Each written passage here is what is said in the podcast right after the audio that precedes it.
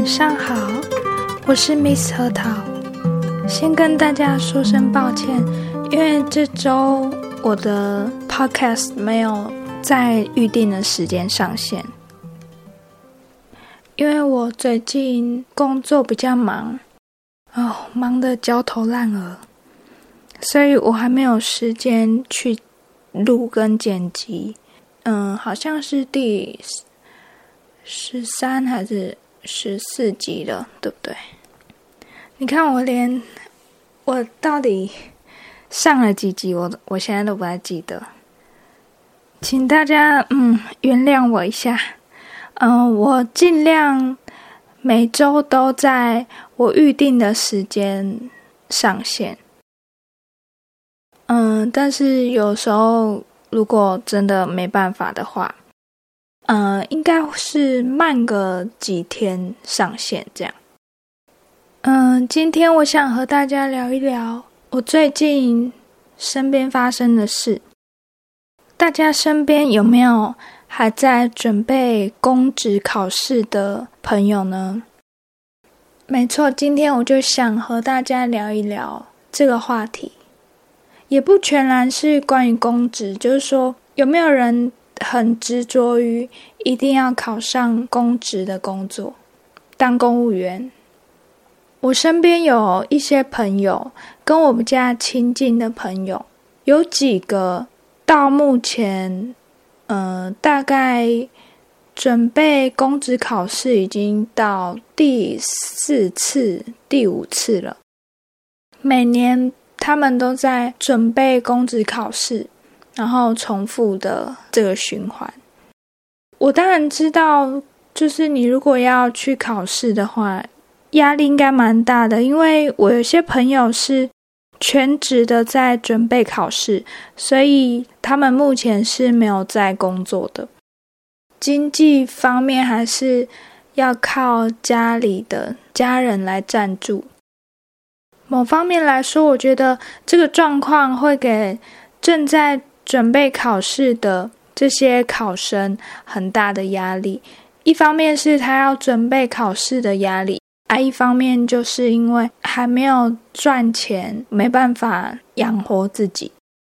我觉得现在在经历这个过程的人真的很辛苦，因为他同时要面对这两个压压力，然后又要担心别人呐，或是一些亲戚、一些外人对自己的看法、对自己的质疑。有些人就会说一些可能风凉话：“你怎么考了这么多年，准备了这么多年，还没有考上？”或是你这么多年都没有工作，那你以后怎么办？诸如此类的问题。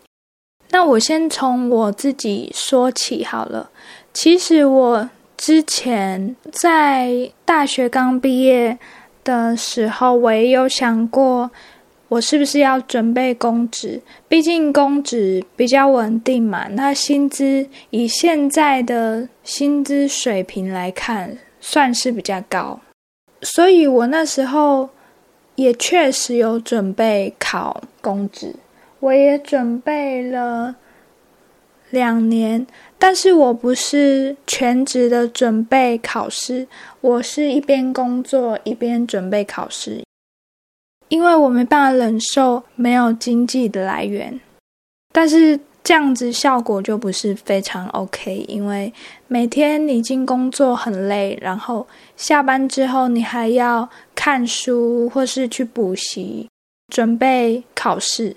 真的要这样子做的话，需要非常非常大的自律的能力，还有下很大的决心，才有办法去克服就是身体的状态。我身边也有。几个朋友他们的状况和我一样，那还有是有一两个是全职的准备公职考试。就在前几天，我约了一个朋友，他就是在全职的准备考试的朋友出来见面，我们就到一家咖啡店去聊会天。这样，其实我和他已经。好长一段时间没有见面了，因为我知道要准备公职真的真的很辛苦，而且也会担心跟害怕朋友问你这方面的事情。我觉得这是每个人都会的，所以你要怎么样去克服这件事是很重要的。那我很开心他会接受我的邀请，然后和我一起出去聊一聊天。因为之前其实我我们朋友之间也有约过他几次，但是他都拒绝。有很大的原因就是因为考试的压力，还有害怕别人对他闲言闲语，或是问一些让他不知道要怎么回答的问题。我之所以会。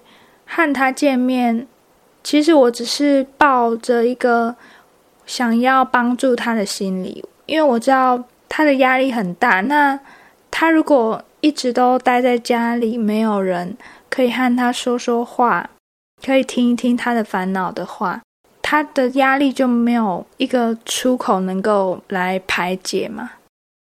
我记得那天我约他出来的时候，刚开始我们聊了。关于我的工作，因为我也是刚换新的工作，所以他也很好奇我现在工作的状况怎么样。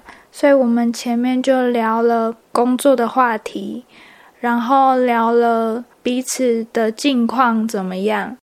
其实我心里一直在犹豫，我要不要直接询问他对于未来的规划。因为这个问题对他来说，我觉得会很敏感，因为他现在在准备考试，那又考了好多年。如果提出这个问题的话，我害怕会让他感觉到不舒服。就在我在犹豫的时候，他就自己跟我聊了这个话题。我其实也蛮惊讶的，因为我以为他。不会想要聊这个话题。那我我想要询问他关于未来的规划的主要原因，是因为我也会担心他是不是下定决心，因为他已经考好多年了嘛。那是不是他要一直准备到考上为止，还是说他有别的规划？我只是希望以朋友的身份可以帮助他，然后他就自己跟我开了个头。他其实也有在思考，他是不是要继续准备考试？毕竟不能都一直没有收入嘛。他跟我说，他可能要找一个工作，然后一边工作一边准备考试。当然，每一个人的想法是不一样，但我希望透过这一次跟他的对话。可以给他一点帮助，然后让他心里的压力可以减少一些。然后我也鼓励他，虽然准备考试是不轻松的，要花很多时间，但是还是要规律的去运动，因为我觉得运动真的是对于压力的释放帮助很大。像我现在工作很忙。所以我也是会定期运动，因为运动就可以帮助我在工作上处理事情，或是面对客户等等的问题，可以更加的顺利。所以在这次的跟他谈话的过程，我跟他提议说，他可以规律运动。之后，每当我要去运动的时候，他都会。和我一起去，我觉得这对他来说其实就是生活上一个不能说大的改变，但是一个小小的改变。我希望透过这个小小的改变，让他在准备考试的过程当中可以更加的顺利。最后，就祝福所有正在准备考试的考生。心想事成，加油，一切都顺利。好，那今天的分享就到这里，我们下一集再见吧，拜拜。